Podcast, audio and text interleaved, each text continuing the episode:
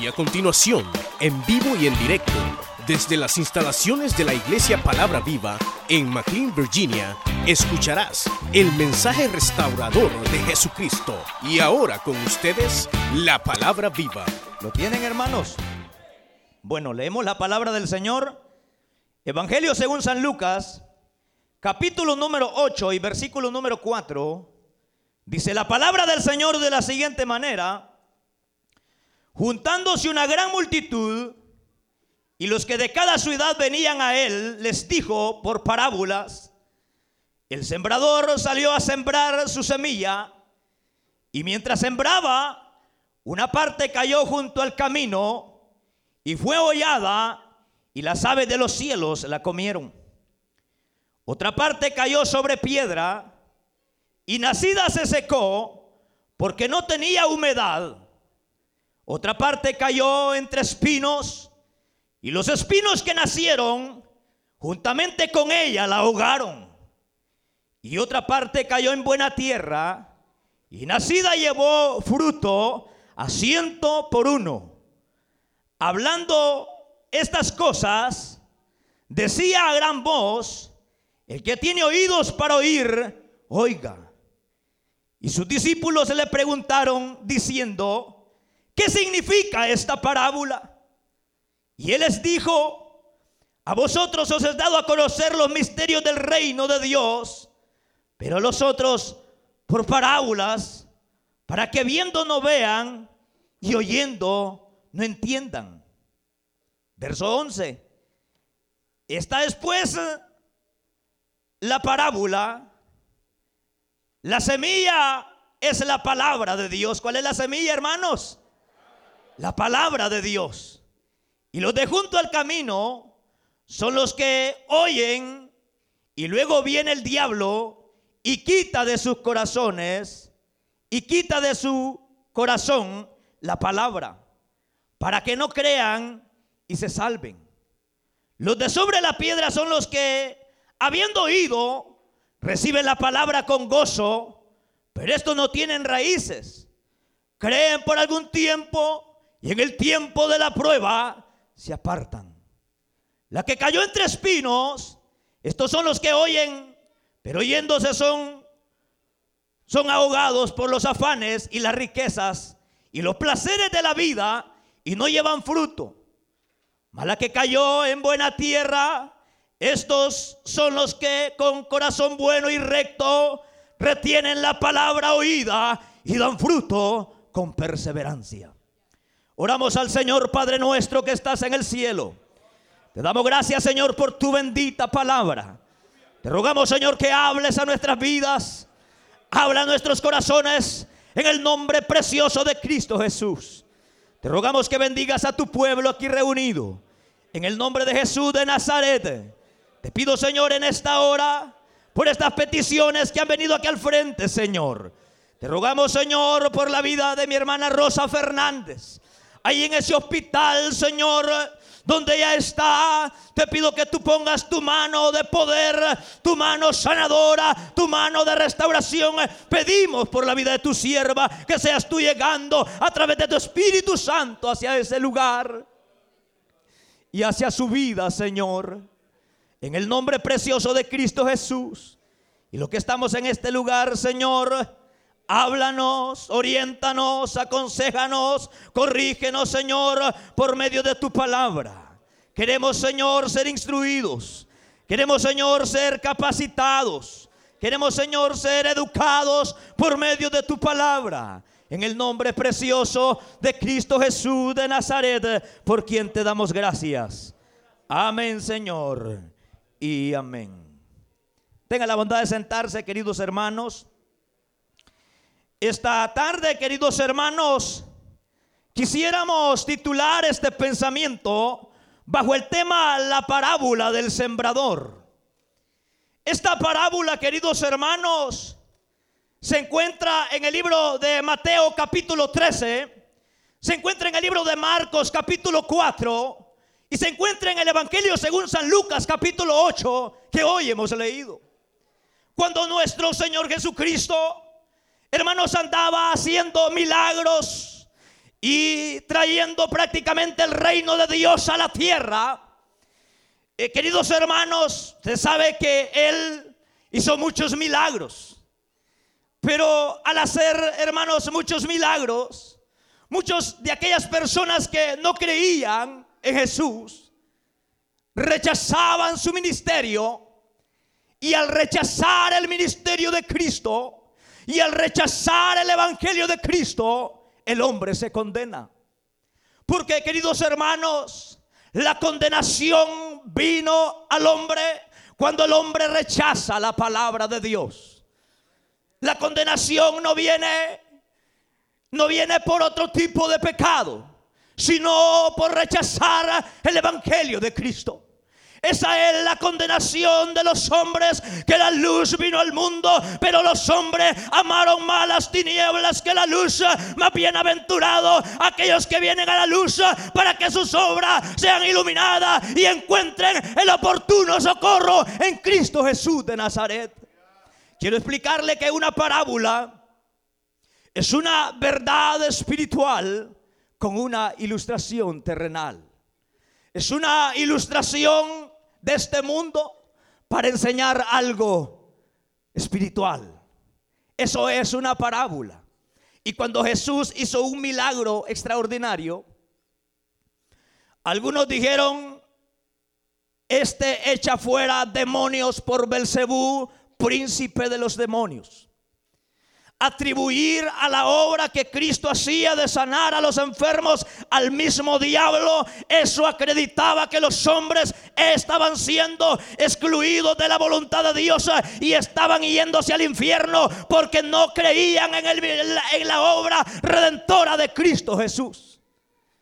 Y al actuar de esa manera, Cristo cambió su forma de predicación. Cristo Jesús predicaba de una forma entendible, de una forma que todos entendieran. Pero cuando el hombre comienza a rechazar el Evangelio de Cristo, sus ojos son cegados. Y es allí donde Jesús comienza a hablarle por parábolas. Y al comenzar a hablarles por parábolas, a los discípulos les llama la atención que, que, hubo un cambio en Jesús. Y ahora no eran las mismas palabras comprensibles, las mismas palabras que se podían entender, puesto que ahora hablaba por parábolas todas las cosas. Y al hablar por parábolas, lo dejaba en tinieblas. Es como que yo a usted le esté predicando en inglés y usted no sepa nada. Y usted diga, bueno, ¿qué quiso decir este hermano? Predicó con tanta unción, pero yo no sé qué es lo que dijo. Así precisamente Jesús comenzó a predicar. Pero cambió su forma de predicación por la incredulidad. Y cuando los discípulos se le acercaron, le dijeron, maestro, ¿acaso te pueden entender a esta gente? Ni nosotros que andamos contigo te entendemos. Pero Cristo les dijo estas palabras. A vosotros, a ustedes, a ustedes les ha sido revelado el misterio del reino. A ustedes les ha sido revelado el misterio del reino de Dios, más a los demás por parábolas todas las cosas para que no crean y no se arrepientan y no se salven. Pero a ustedes, a ustedes, a ustedes les ha sido revelado el misterio de Dios para salvación de sus almas. Y la primera expresión de Jesús comenzó a hablar de un sembrador. ¿Cuántos, cuántos agricultores hay aquí, hermanos? La mayoría somos del campo y sabemos cómo es la agricultura. Y recuerde que Jesús siempre tomaba una ilustración terrenal para mostrar, para enseñar verdades espirituales. Cuando él iba a decirles, por ejemplo, saben ustedes, cuando miraba a la gente afanada que no se congregaba por andar trabajando, ¿Sabe cómo les decía? Miren las aves, miren, ahí van volando las aves, ahí van los pájaros volando. ¿Saben qué bonitas las aves? Y no trabajan y mi padre las mantiene. Mira los lirios del campo.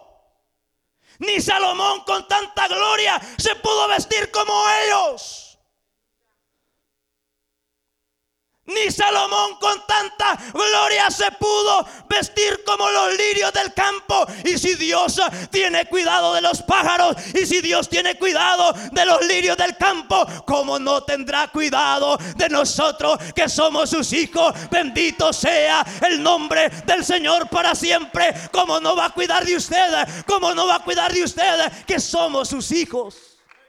Entonces el Señor mostraba de una forma literal, mostraba algo literal para enseñar cosas espirituales. Y dice la palabra del Señor, el sembrador salió a sembrar su semilla. Quiero explicarle que el sembrador es Jesucristo. Y quiero explicarle también que la semilla es la palabra del Señor. El sembrador salió a sembrar su semilla.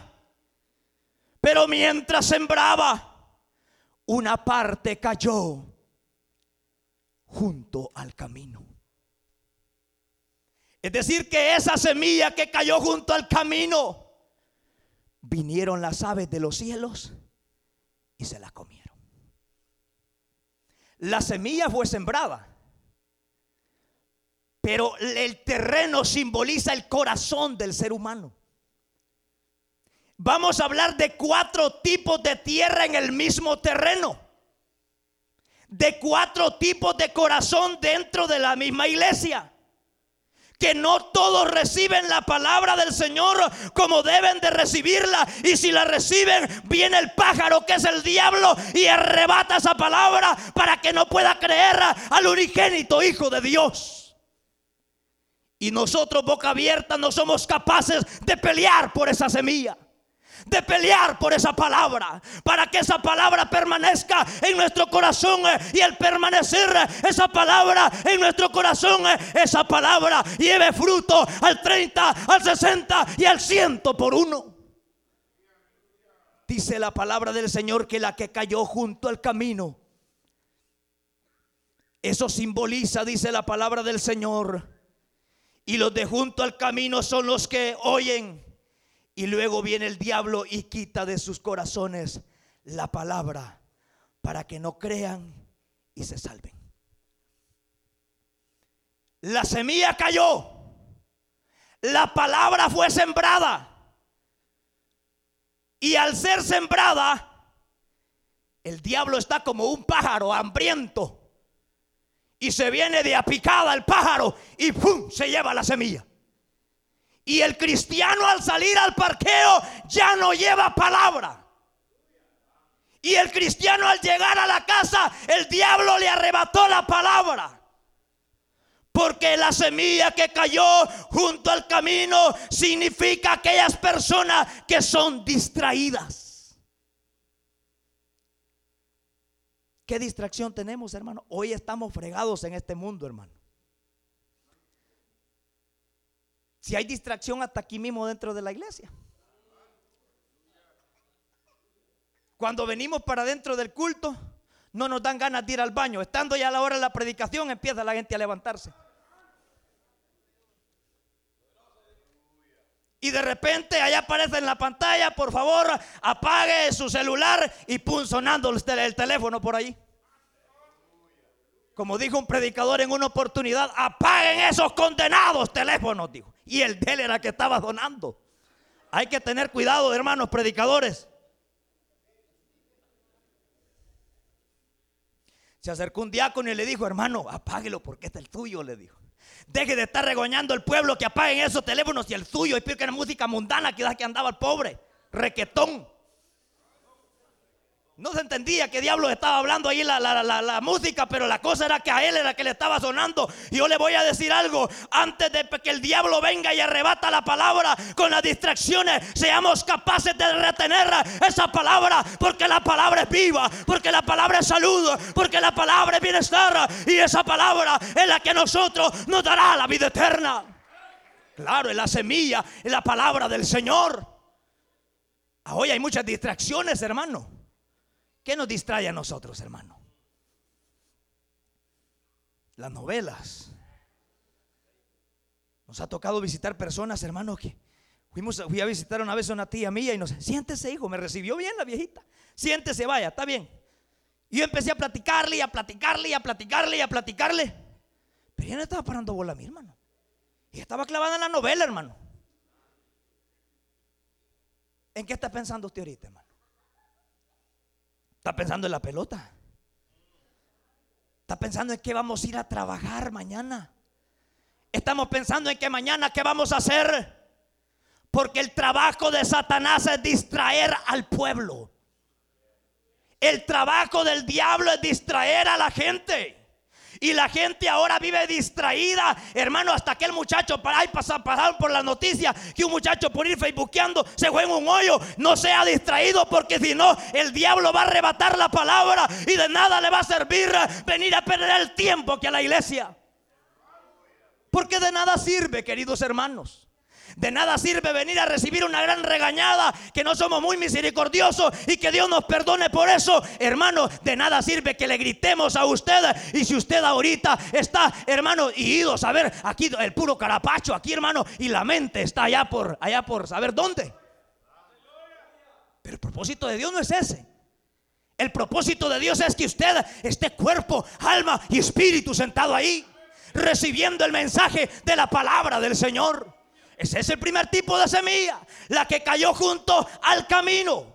Y el versículo número 13 dice, los de sobre la piedra son los que habiendo oído reciben la palabra. Estos sí no se distraen, hermano. Ellos no se distraen. Es otro tipo de semilla, la que cayó entre piedra. Había tierra encima de la piedra. Porque la semilla brotó, pero era un poquito de tierra superficial. Entonces brotó rápido, fogoso el hermano, contento, aleluya, gloria a Dios a los días, borracho.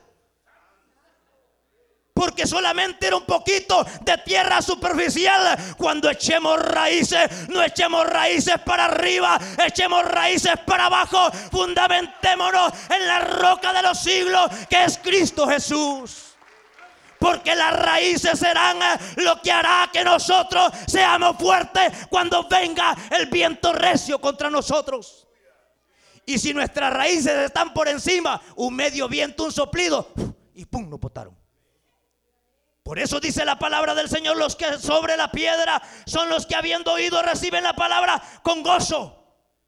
¿Cómo la reciben? Con gozo, aleluya. Gloria a Dios, hermano. Ustedes, hermanos, que no se ponen las pilas, hermano. Alaben a Dios. Y toda la gente contenta, con gozo, con gozo. Claro, recibe la palabra con gozo. Pero mire lo que sigue diciendo. Pero estos no tienen raíces. Creen por algún tiempo y en el tiempo de la prueba. Es que ahí, ahí ese es el tiro en tiempo de la prueba se apartan. ¿Y qué es una prueba, hermano? Santiago dijo que había que alegrarse en las pruebas, en las tribulaciones.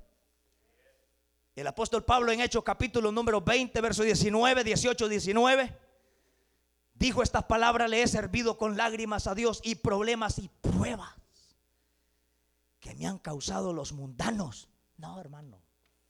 Mis propios hermanos, dijo el apóstol. ¿Quiénes le causan problemas a usted, hermana? ¿No son las mismas hermanitas? ¿Quién le causa problemas a usted? ¿No son los mismos hermanos? Por eso el apóstol Pablo dijo, le he servido al Señor con humildad y con mucha lágrima y prueba que me han venido por la acechanza de los judíos, pero de ninguna cosa hago caso ni estimo preciosa mi vida con tal que acabe mi carrera con gozo, dijo el apóstol. En otras palabras, si a usted le ha llegado la prueba, porque alguien dijo fulano, mire que así anda diciendo doña Goya, mire que así dijo doña Chana, mire que así dijo doña Juana, ¿qué le importa lo que digan a esas viejitas? Usted siga adelante, usted sirva al Señor, que las pruebas vienen por medio de los mismos hermanos. ¿O no es así, hermanos? ¿O los mundanos son los que lo critican a usted? Los mismos hermanitos. Si la misma gente se lo acaba a uno, hermanos. Pero ¿qué dijo el apóstol Pablo? Le he servido al Señor con lágrimas y problemas y pruebas. Si Dios, hermano, si, si usted hubiera pagado el precio por mí en la cruz del Calvario, yo ya me hubiera ido de la iglesia. Y si yo hubiera muerto por usted, usted ya se hubiera ido también. Pero la sangre de nosotros no salva ni los pecados de un gato, hermanos con temalas de un ser humano. Solamente sacará vasalla en la sangre de Jesucristo, en la sangre de Jesús. Esa cubre multitud de pecados. La sangre de Cristo, en él hay redención, en él hay vida, en Cristo hay salud, en la sangre de Cristo hay bienestar. Bendito sea su nombre. Claro, en Cristo hay bendición. Las pruebas vienen y no nos vamos. ¿Sabe por qué? Porque no queremos darle gusto a usted. Y si usted se va porque alguien le anda criticando, entonces dale gusto a la gente. Al fin y al cabo el hermano o la hermana no lo salva a usted ni lo condena. Quien lo va a condenar o lo va a salvar es el Cristo de la gloria. A Él sea la gloria, a Él alabanza, a la exaltación desde ahora y para siempre. Solamente a Él, hermanos. Él es el único. A Él sí hay que tenerle temor y temblor. Pero lo que diga la gente, al fin y al cabo usted componga, se ande bien. Y si lo critican así, dice la palabra, más bienaventurado si por mi causa os vituperan. Tranquilo.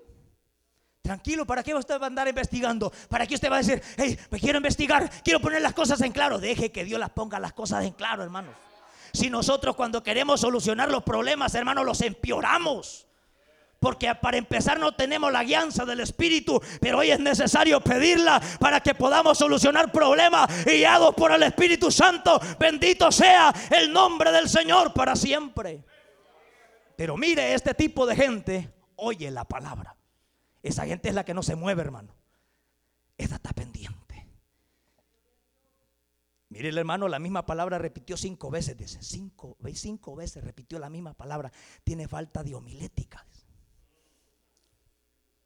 Ahí se, equivocó el hermano, dice, ese hermano necesita ir al instituto bíblico. Esta cuestión, hermano, de poder predicar, de, estar escuchando la palabra, no es para estar chequeando los errores del predicador, es para estarme chequeando yo, es para examinarme yo cómo estoy delante de Dios. No es para estar chequeando cómo predica el fulano, sino para recibir el consejo de Dios. Bendito sea el nombre del Señor para siempre.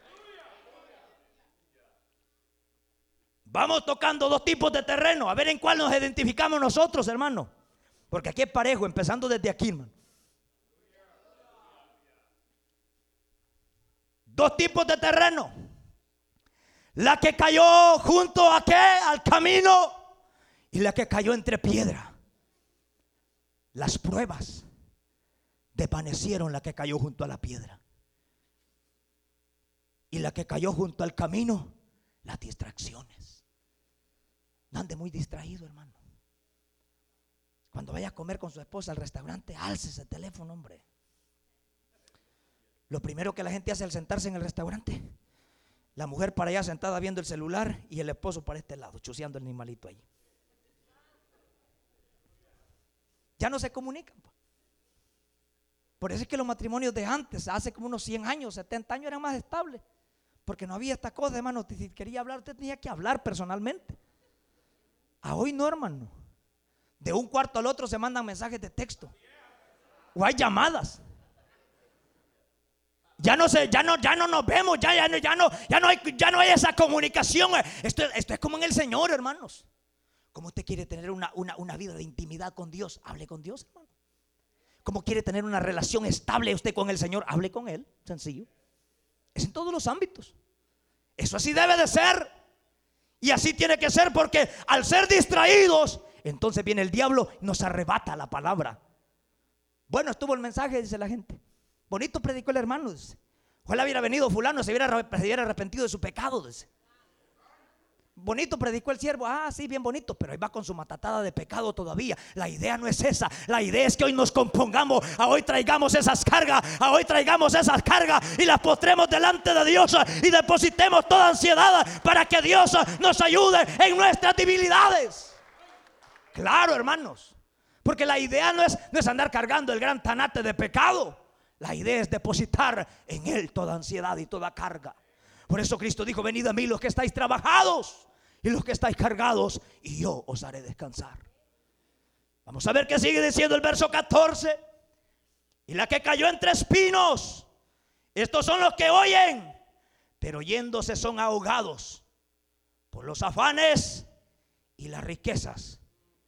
Número uno, afanes. Por eso no nos congregamos, hermano. Esto no lo está, esto no lo está hablando un discípulo. Esto no lo está hablando un apóstol. Esto lo está hablando Jesucristo. Y está preocupado. Cuando Él está hablando esas palabras, está preocupado. Está preocupado porque eran multitudes que le seguían. Pero que aunque eran multitudes, los que únicos que retenían la palabra del Señor eran pocos. Entonces de nada servía que le siguieran cinco mil o diez mil personas. Porque al final los bendecidos serían unos poquitos. Y por eso dice esta, esta expresión tremenda. La que cayó entre espinos, estos son aquellos que los afanes los ahogan. Pasamos afanados en todo. En todo. Y yo no le, no le vengo a decir a usted que no se afane. Hay que trabajar. Pero la cosa es que usted no va a ser más rico ni más pobre de lo que Dios ha determinado bendecirlo. Dios ha dicho, a ti te voy a bendecir con tanto y ahí, aunque patalee, aunque brinque, que tenga cinco trabajos, diez trabajos, hasta ahí va a llegar. Porque Dios ha determinado, dice la palabra del Señor, que al rico y al pobre, a ambos los hizo Jehová. Y usted no va a echar más alas de lo que Dios le ha permitido y lo que Dios le va a permitir. Así de que deje de afanarse y sirvamos a Dios porque eso a lo largo y al presente nos traerá bendición a nuestra vida. Los afanes se terminan. Los afanes se acaban. Eso se termina, tarde o temprano se acaba. Eso se acaba, tarde o temprano se termina. Porque la mayoría de nosotros, no le voy a decir a usted, nosotros todos, me voy a incluir yo también para que usted no vaya a decir solo a nosotros nos dijo. Nosotros nos afanamos, hermano. Pero ninguno de nosotros es millonario. Nadie. ¿O es dueño de algún banco usted, hermano? Banco América. ¿Tiene alguna casa en la playa, hermano? Y seguro, que se ha matado trabajando todas estas semanas. Lo que al diablo le interesa es entuturutarlo a usted en el trabajo para que usted al estar enfocado en esta tierra no piense en lo que Dios tiene ahí arriba. Arriba hay algo glorioso, arriba hay algo grande, arriba hay algo especial que Cristo ha preparado para los fieles que le sirvan a Él. Claro, los afanes son aquellos hermanos que vienen también a distraerlo a usted, porque usted es bien afanado pegando bloques, pegando ladrillos, chusea por aquí, chusea por allá, hace por aquí, hace por allá. Ay, Dios mío, si así fuéramos para ganar almas, hermano. Si nosotros para trabajar en lo terrenal, Dios mío, hermano, somos pilas, hermano.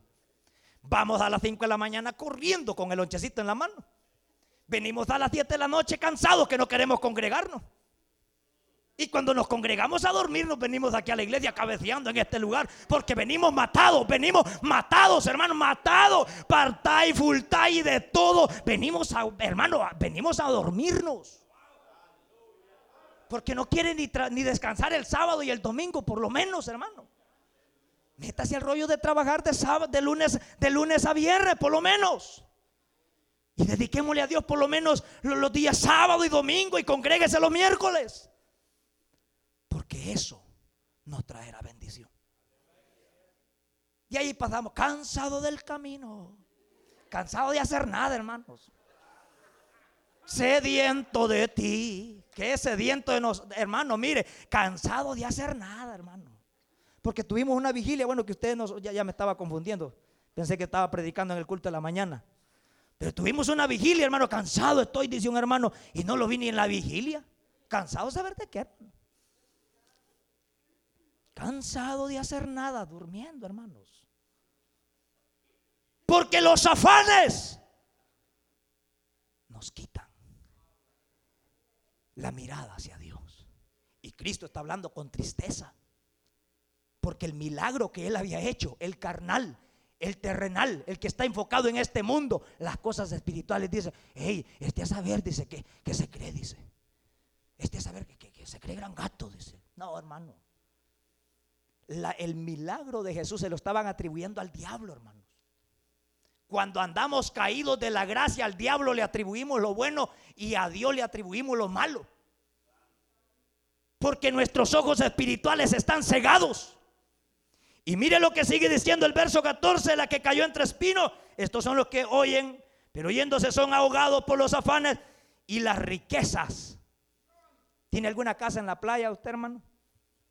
Tal vez, ¿verdad? Ni más rico ni más pobre, hermano. Ni más rico. Y no le estoy diciendo que usted se acueste a dormir y no trabaje. Sino que lo que estoy diciendo es que cuando ya le ponemos amor al dinero, ahí es otro pisto. Porque Dios no dice que, eh, Dios no dice que el dinero es raíz de todos los males. Encuentre un pasaje bíblico que diga la Biblia que el dinero es raíz de todos los males. Es el amor al dinero que es otro pisto. Porque usted quita el amor de Dios y lo pone en su billetillo. Y tarde o temprano, aunque ese billete lo ponga debajo del colchón, ojalá que ahí debajo del colchón no se lo vayan a comer las cucarachas, hermano.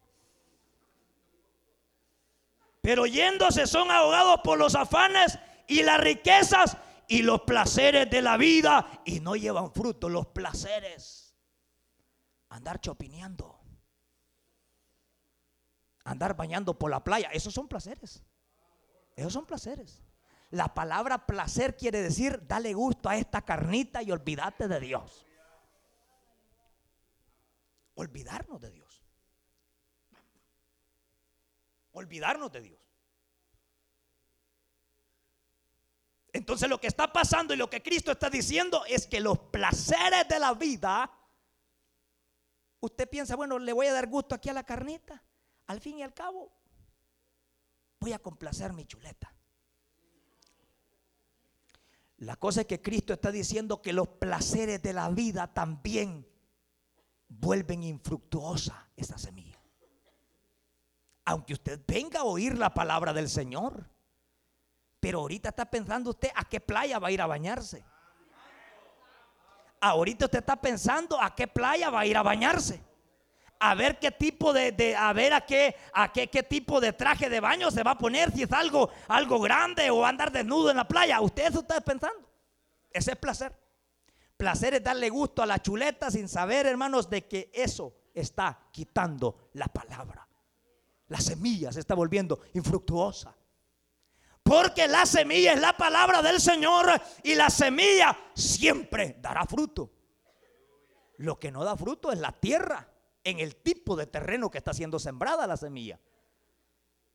Porque quiere complacer. Y cuando alguien, a una persona, ahí está diciendo Jesús, y cuando a alguien le gusta el placer, no podrá agradarme a mí no podrá. Y hay muchas cosas de placer, de deseos de la carne, laxivia, sexo y toda la cosa.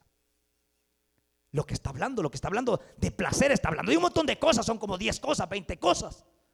Por el tiempo no se las voy a explicar, pero es un montón de cosas de placer. Y lo que Dios está procurando es que usted y yo dejemos los placeres para que esta palabra dé fruto.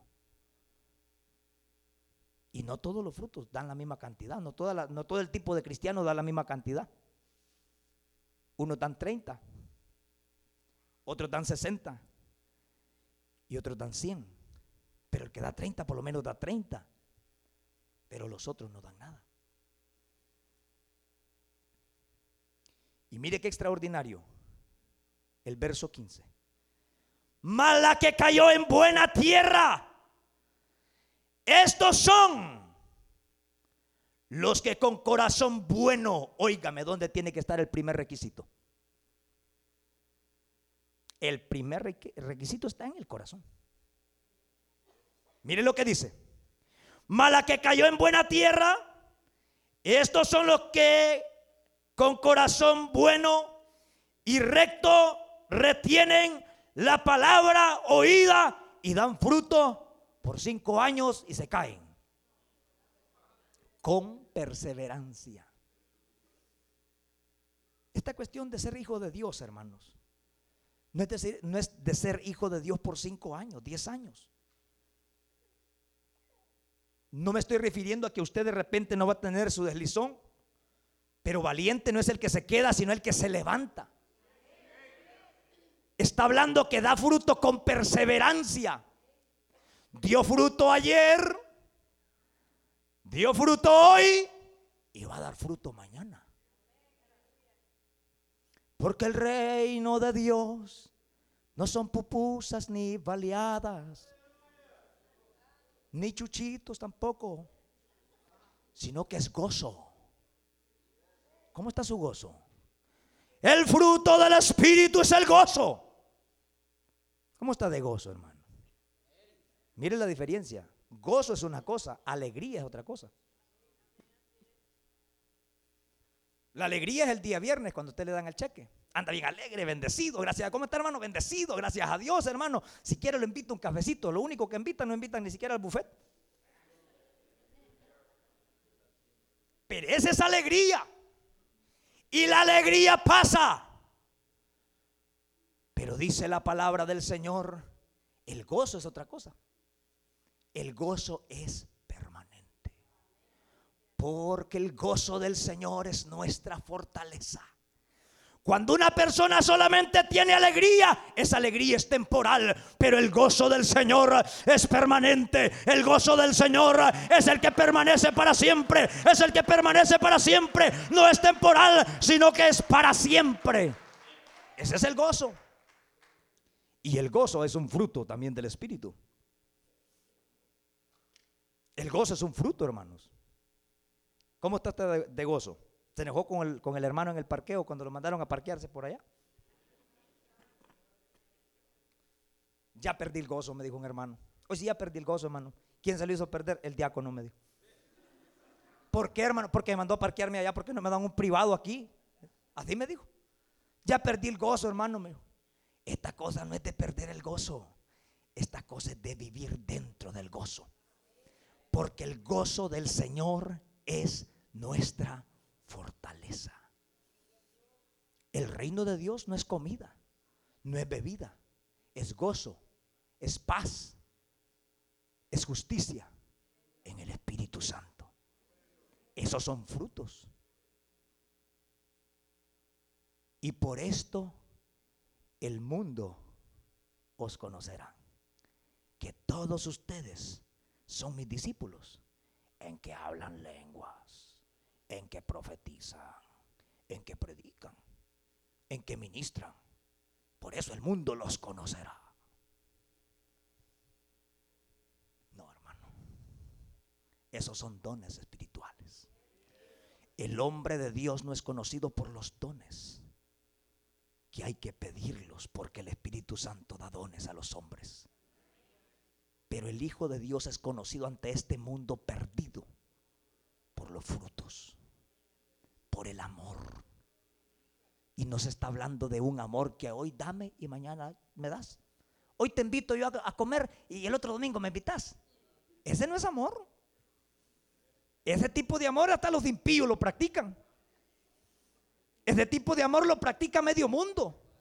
Y ese tipo de amor es el que el Señor no quiere que nosotros tengamos. Porque ese tipo de amor se termina. Hasta que el billete se termina, hasta ahí llegó el amor. Se terminó el dinero, ya no te quiero, mi amor. Yo te quería por el gran carrazo que andaba, pensé que era tuyo y era del dealer. Ay, yo me casé con este hombre y yo pensé que el bus era de él, me dijo una muchacha. Y si es motorista, me dijo yo, él me dijo que era de él, me dijo. Es que la gente para conseguir, hermano, pega unas mentiras del diablo, hermano. Que Dios tenga misericordia porque tarde o temprano sale a la luz la mentira. Porque no hay nada en este mundo que esté en oculto por 100 años. Sí, porque el amor es diferente. Por eso dice el versículo número 15, mas la que cayó en buena tierra, estos son los que con corazón bueno Pensemos, ¿cómo podemos hacer para tener un corazón bueno? Ya finalizamos. ¿Cómo podemos hacer? Perdonar. Para tener un corazón bueno hay que perdonar y hay que saber ver bien las cosas. Para poder contaminar nuestro corazón se contamina de varias formas. ¿Sabe por qué a veces nosotros no podemos dar frutos del Espíritu? No estoy hablando de dones del Espíritu, estoy hablando de frutos del Espíritu. ¿Sabe por qué a veces no podemos funcionar en los frutos del Espíritu? Porque oímos mal, hablamos mal y vemos mal. Por eso Cristo dijo estas palabras. Mas yo os digo que todo aquel que ve a una mujer para codiciarla en su corazón, ya adulteró. No se ha acostado con ella. No ha tenido intimidad con ella. No se ha pegado a ella. Pero sus ojos ya los puso en ella y el adulterio ya está en el corazón. Y como el adulterio ya está en el corazón, solo se está esperando el momento para echar la carnada. Entonces dice usted, ¿qué pasó? ¿Dónde estuvo el problema? ¿De la noche a la mañana? No, de la noche a la mañana no acontecen las cosas. El problema ya estaba en el corazón. Y si nosotros queremos que la semilla de la palabra del Señor dé fruto, cuidemos nuestro corazón. Porque la palabra del Señor al caer en un corazón limpio y recto, entonces llevará fruto. Pero si nosotros nuestro corazón lo tenemos manchado todavía, lleno de pecado, lleno de envidia, lleno de lujuria, que no puede ver nada porque ya está pensando estupideces. Entonces el corazón se puede contaminar por lo que hablamos, por lo que vemos, por lo que pensamos. Y cuando la palabra del Señor viene, entonces no hay fruto, ni a 1% porque principalmente hay que limpiar nuestro corazón. Yo finalizo con esto. Pero el verso 15, léalo conmigo una vez más. Léalo conmigo San Lucas capítulo 8, verso 15. Ya finalizamos, hermano. Dice, mala que cayó en buena tierra.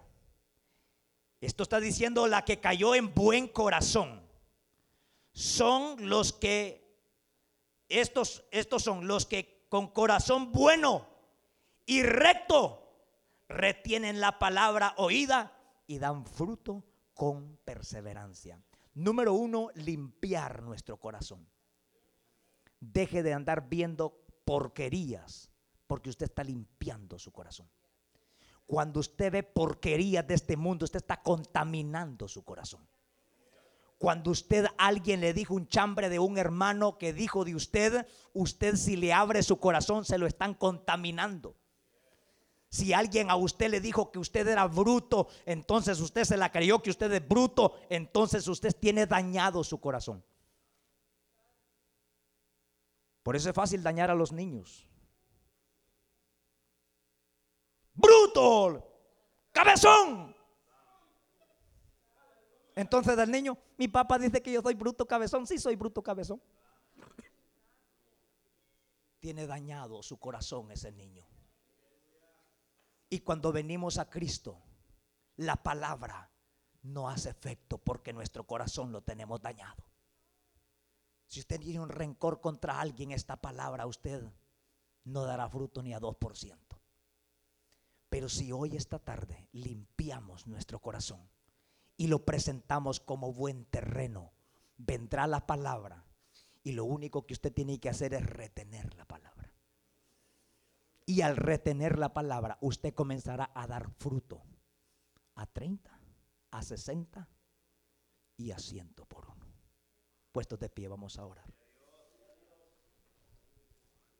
Solamente hay un camino, limpiar nuestro corazón. Estos son, dice la palabra del Señor, lo que, la que cayó en buena tierra. Estos son los que con corazón recto y bueno retienen la palabra oída y dan fruto con perseverancia. Nunca esperemos dar fruto cuando nuestro corazón está dañado.